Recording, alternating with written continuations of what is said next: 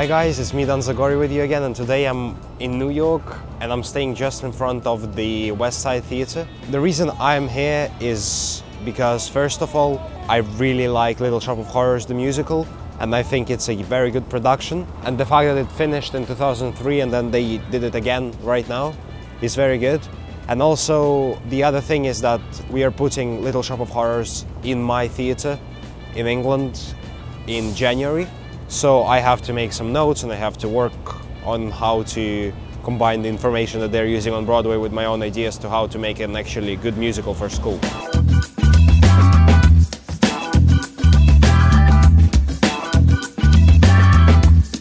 So, Little Shop of Horrors is the musical about the meek uh, worker in a very bad and poor uh, florist shop in New York on Skid Row his name is Seymour and uh, he has a crush on his co-worker Audrey. He uh, is very, very hardworking and uh, in one point he goes to the Chinese guy and he buys a very weird version of the fly trap which he doesn't know yet but will eat people in future.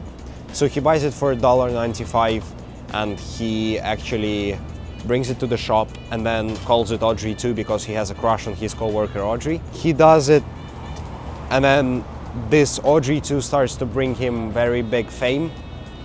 Uh, people start going in the shop, the shop is prospering and stuff, but Seymour discovers that the plant needs humans and human blood and human limbs and at the end the humans to survive. So he starts feeding it with his fingers, then uh, he kills the dentist Orin which he puts into the um, plant and then at the end the whole thing everybody in the play die. Yeah it is a sad thing but it's a very very good musical.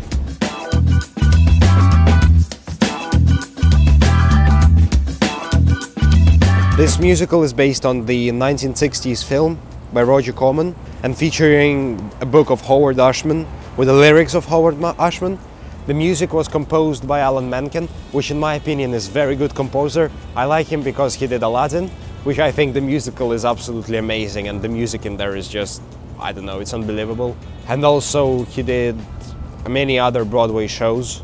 Little Shop of Horrors follows the Meek Plant store attendant Seymour, as I said before. And uh, yeah, so in here in Westside Theatre in New York, the musical is not running forever, it runs for about seven months. And it has Jonathan Groff as Seymour, Tammy Blanchard as Audrey, Christian Borle as Orin, Kingsley Leggs as Audrey 2, and uh, Tom Alan Robbins as Mr. Mushnik. And if you are any interested in this musical and you have time until January to come to, to New York, please get your tickets before because it's fully booked all the time because it's very popular right now. And it's located on 407 West 43rd Street in Manhattan between 9th and 10th Avenue on the 43rd Street. Thank you for watching me again. If you like this video, give me a thumbs up, subscribe in the link. See you later. Thank you so much for watching.